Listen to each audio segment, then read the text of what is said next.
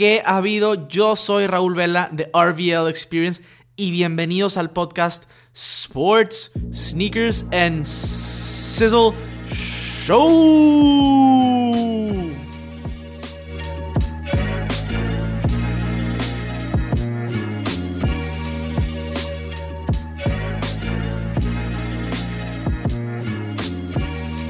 Señores, señoras, cisleros, estamos de regreso con un nuevo podcast. Gracias por estar acá. Yo estoy muy emocionado de estar aquí de regreso con ustedes, como siempre, todas las semanas. En el episodio del día de hoy vamos a estar platicando de qué tan cerrada está la carrera para ser MVP en, el béisbol de ligas mayores, mis predicciones para cómo van a quedar los, los awards, quién va a ganar el Cy Young, el Rookie of the Year y demás. Entonces, en este episodio vamos a estar hablando de lo que está sucediendo, cómo puede terminar la temporada y qué creo que va a pasar en cuanto al tema de, premios en toda la liga, porque de verdad este año en particular ha estado súper cerrado en una de las ligas, en la nacional para ser específico, y en la americana pues hay un jugador que la está rompiendo, pero se, la voy a, se lo vamos a platicar un poquito más a fondo, un poquito más a detalle en el episodio a continuación. Por cierto, para ustedes que me escuchan regularmente, el día de hoy estrené por fin estos Bob Esponja Kyrie 5 en las canchas y wow, estoy bastante impresionado. Les tendré después detalles y reseñas al respecto, pero tenía que mencionarlo porque el día de hoy lo estrené por fin. Estoy bastante cansado después de haber jugado, pero bueno, a fin de cuentas estamos aquí, estamos en el podcast y vamos a comenzar. Gracias a todos otra vez, como siempre, y síganme en todas mis redes sociales, arroba RVL Experience, para poder eh, encontrar más contenido, fotografías, videos y demás, especialmente en el Instagram. Entonces vayan a checarlo por allá, la verdad es que es contenido increíble y es para ustedes, de verdad está buenísimo. Ahora sí, Cisleros, estamos a tres cuartos de la temporada de béisbol. Aquellos que son muy fanáticos la estarán siguiendo constantemente y sabrán que los Yankees, los Dodgers y los Astros siguen en el plano número uno de top tier de equipos del béisbol. Sinceramente, desde que Houston se fue por Zach Greinke, por alguna razón los Yankees han jugado mejor. De hecho, eh, dato interesante, dato muy interesante. Eh, el primer equipo en llegar a 20, 30, 40, 50, 60, 70 juegos ganados fue Los Ángeles, ¿sí? Pero el primero 80 fueron los Yankees. Le ganaron por un par de horas, obviamente porque el juego en Los Ángeles es más tarde. Pero le ganaron por un par de horas a los Dodgers. Y esta estadística es bien interesante, bien importante porque las últimas dos veces, creo que fueron en el 47 y en el 53, que llegaron ambos equipos con el mejor récord o a 80 juegos, se enfrentaron en Serie Mundial y de hecho pronto, estamos hablando que en 5 días se llevará a cabo una serie de Yankees Dodgers en Dodger Stadium y podrá ser importante para ver cómo podría estar una posible serie mundial. Sería muy interesante. La verdad es que yo quería ir a esa serie, pero no se pudo, no pude ir. Me hubiera encantado. Pero, pero bueno, ese es el dato interesante porque de los 40 a los 50 antes de que Los Ángeles, digo, antes de que sí, de que los Dodgers se fueran a Los Ángeles, la verdad es que tuvieron muchas batallas con los Yankees en la Serie Mundial y podría ser este el caso otra vez. La última vez que sucedió, si bien recuerdo, fue en el 81, bueno, que ganaron los Dodgers, fue en el 81 con el buen Toro Valenzuela, que pudieron derrotar a los Yankees. Entonces, la verdad es que podría estar muy interesante. Y este es un dato importante porque ambos equipos la han estado rompiendo. Y básicamente está, está bien interesante porque son como medio opuestos. Porque los Dodgers tienen buenos bats. ¿sí? Los Yankees tienen buenos bats. El picheo, el starting pitching de los Dodgers es fenomenal. Y el de los Yankees, la verdad es que. Meh. Pero el bullpen de los Yankees es excelente y el bullpen de los Dodgers está medio meh. Entonces está, está interesante ver estos dos, estos dos equipos y cómo se han estado desenvolviendo esta temporada. Otra estadística y dato importante, que de hecho es parte también de ya de los premios de fin de temporada. El buen Pete Alonso, ganador del Home Run Derby, que es uno de los más emocionantes que yo he visto, como se les mencioné, ya rebasó, ya rebasó, ya pasó a Cody Bellinger como el rookie que más home runs ha hecho en, la Liga Nacional. Ya tiene 40. Esto es increíble porque estamos hablando de que Christian Yelich y Cody Bellinger tienen 42 y 41 respectivamente. Entonces estás hablando de que los dos mejores jonroneros de la Liga Nacional y Pete Alonso está justo ahí. La verdad es que el pelotero de los Mets, increíble, increíble, ha jugado muy bien y, se ha hallado muy bien con los Mets, que, que la verdad es que han estado a la alza y como se los mencioné, estaría muy interesante si en el aniversario número 50 de esos Miracle Mets del 69 pudieran lograr algo en postemporada. Llegar a postemporada y lograr algo estaría súper interesante. Pero, pero bueno, aquí vamos a estar hablando del Rookie of the Year. La verdad es que Pete Alonso se lo va a llevar en la Liga Nacional, 100%. Sin embargo, hubiera estado mucho, pero mucho más cerrado, justo como la pelea por el MVP, si no estuviera lastimado Fernando Tatis Jr., si no, o sea, si jugaría, hubiera jugado más juegos porque empezó y pues ahora está medio lastimado y todo. Entonces, la verdad es que hubiera estado súper cerrado. Y la verdad es que parece que estos dos rookies tienen, tienen la mira en la Liga Nacional, van a ser candidatos a MVP futuros muy, muy cerca, creo yo. Fernando Tatis Jr. en los Padres y, Pita Alonso por parte de los Mets. La verdad es que, ha estado impresionante ver a estos dos. Y bueno, e, esta, esta pelea que pudo haber sido, la estamos teniendo en el, lado de MVP, en el lado de MVP de la Liga Nacional. Estamos hablando de Cody Bellinger en su tercer año y estamos hablando de Christian Yelich. La verdad es que son dos jugadores que no es que vinieron de la nada, porque por ejemplo Christian Yelich cuando estuvo en los Marlins, pues no era este jugador que, que es ahora. Y el año pasado, que ganó el MVP, por cierto, con los Brewers de Milwaukee, sí mostró ese nivel y este año lo está replicando. La verdad es que está increíble lo que está haciendo. Y Cody Bellinger, que llegó eh, el primer año, ese 2017 mágico para los Dodgers, a excepción de la Serie Mundial, y la rompió y, todo el mundo se Este sí salió como que de la nada, más o menos. Y, y ahora en su tercer año, a los 24 años de edad, está haciendo cosas increíbles. También es que está jugando una defensiva muy ridícula, muy chida. Entonces, estos dos jugadores de veras los separa muy, pero muy poco. Les voy a dar aquí los stats. Los tengo en el celular porque son bastantitos. Pero aquí tengo los stats. Em, empezaremos con los stats de jonrones. ¿sí? En jonrones tiene 42 Bellinger y 41 Christian Yelich, como lo mencioné. La verdad es que están ambos ahí. Todo el año han estado uno con otro, uno con otro. No lo separa ni una ceja de diferencia, eh, ni una pestaña, perdón. Y luego, eh, en at-bats, Bellinger ha estado un poquito más en, en, el plato, 438 apariciones contra 421. En hits, Yelich ha estado mejor, 141 contra 139. En dobles ha estado mejor Bellinger 25-24. En, en, carreras impulsadas está mejor, mucho mejor Bellinger 97 contra 89. Y en el, en el average, en el porcentaje de bateo, perdón, está Yelich con .335 y Bellinger está con .317. Entonces, la verdad es que han estado muy, muy parejitos y se la han estado llevando eh, como tal toda la temporada, sinceramente, y va a estar bien difícil escoger. Bellinger se ha estado llevando un poquito más de, de mérito, quizá porque juegan los Dodgers, que es un equipo pues mucho más grande en cuanto a fanatismo, eh, y en cuanto a mercado que los Brewers de Milwaukee. ¿Y por qué? Porque Christian Yelich ganó el MVP el año pasado y quizá eso también afecte a la gente que dice, bueno, quizá es, es alguien nuevo que tiene que, que, que venir, ¿no? A ganar. En cuanto al porcentaje de, de envasado, .424 Yelich y .415 Cody Bellinger.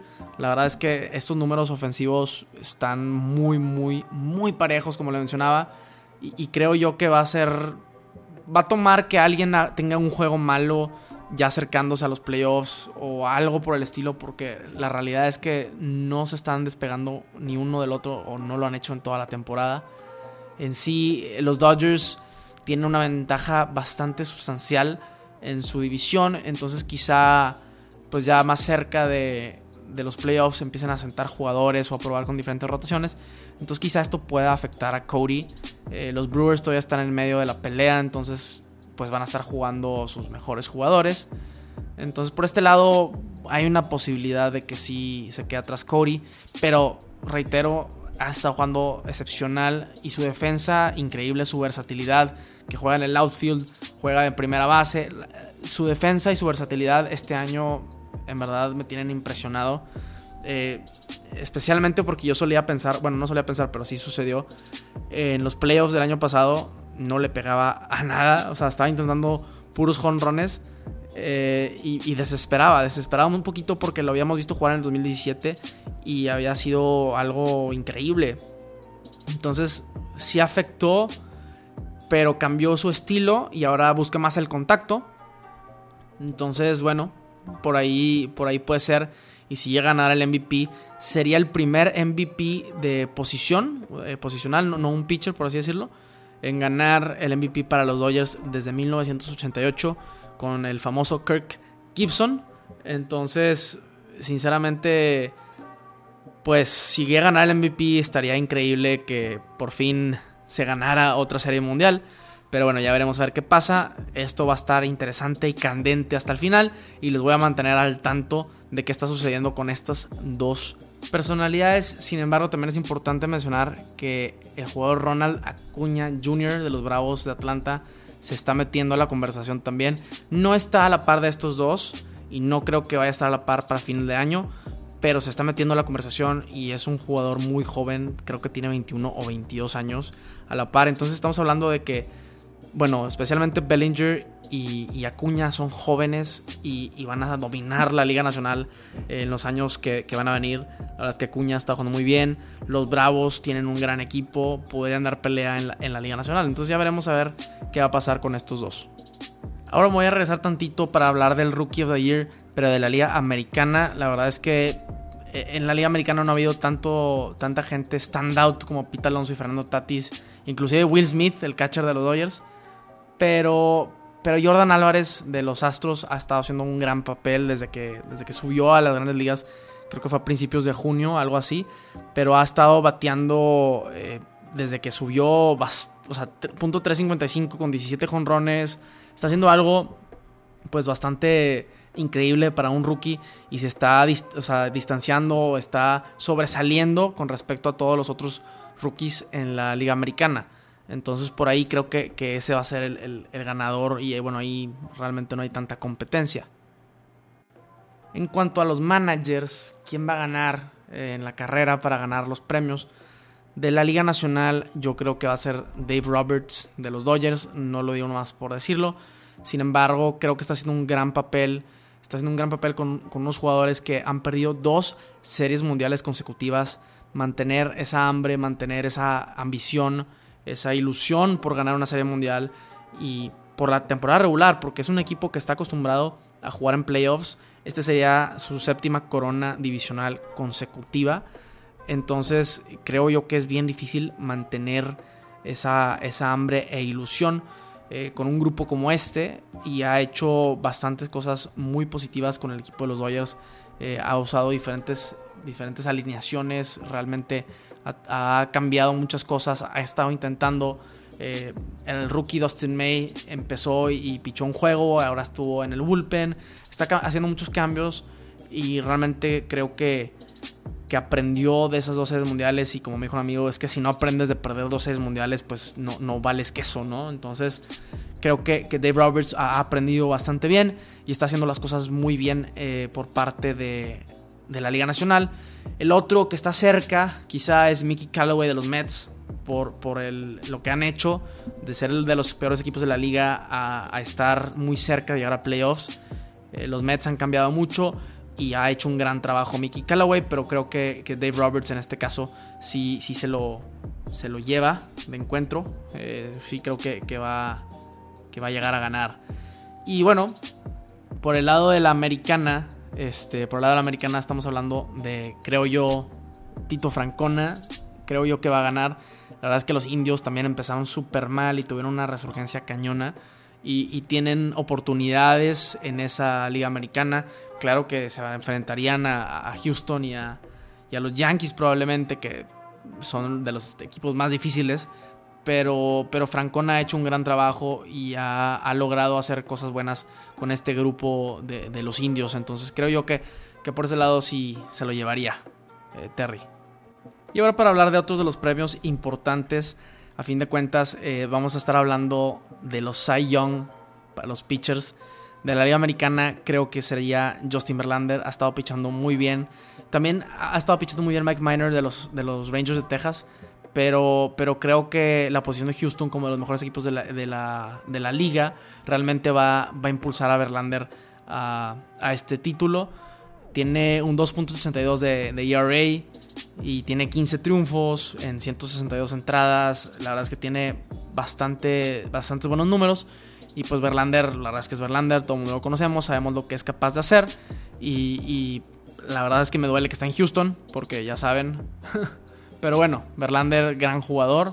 Eh, inclusive el buen Walker Bueller, eh, creo que lo entre, bueno, el, abuelo lo medio lo entrenó para que hiciera movimientos similares a Justin Verlander. ¿Por qué? Porque el abuelito era fan de los Tigres de Detroit.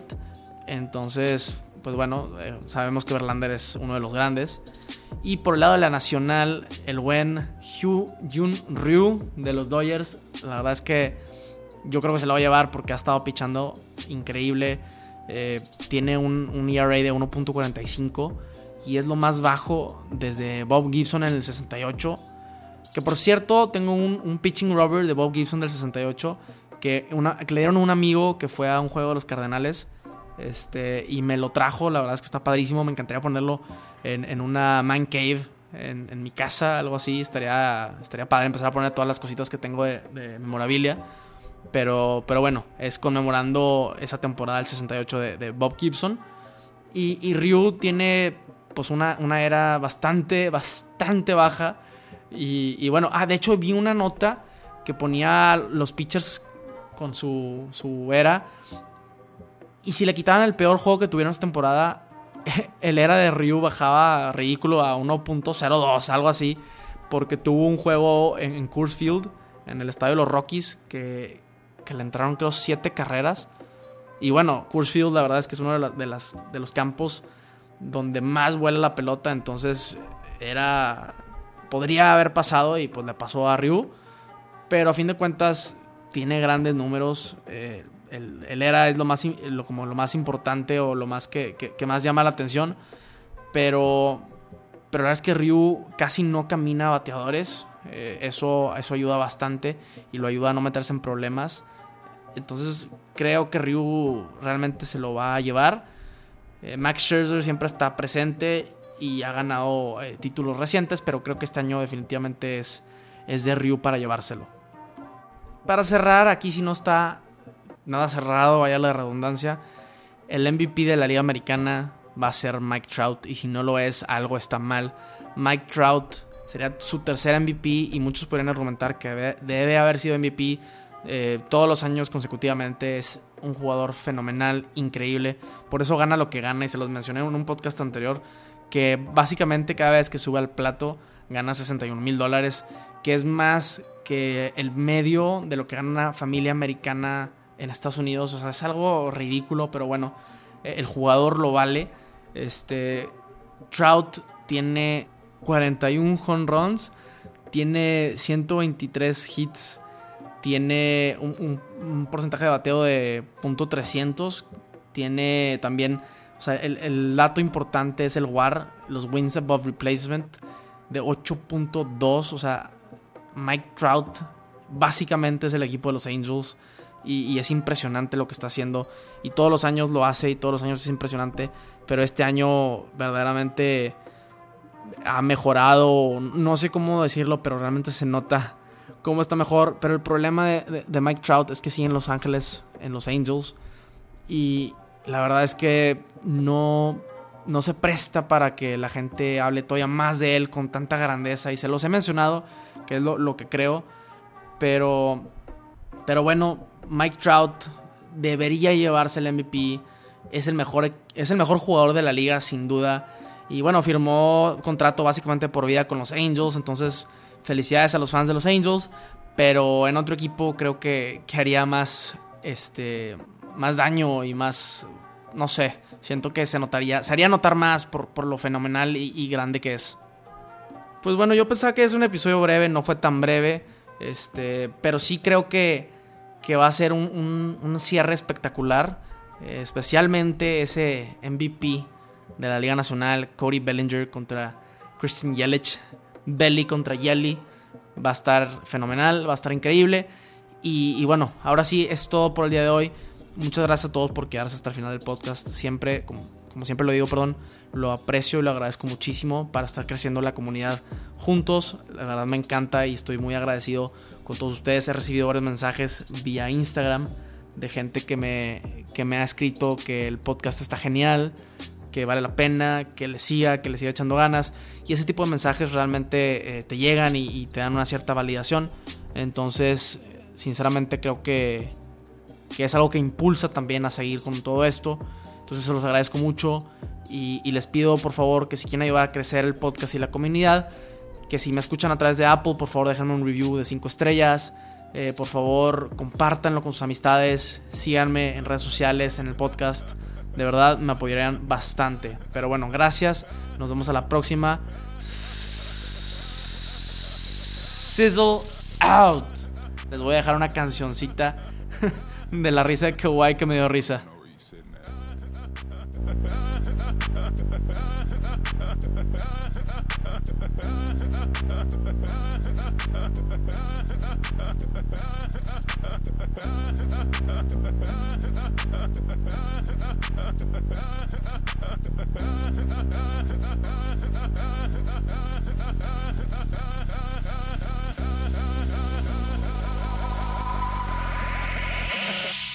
just can't give you a whole spill.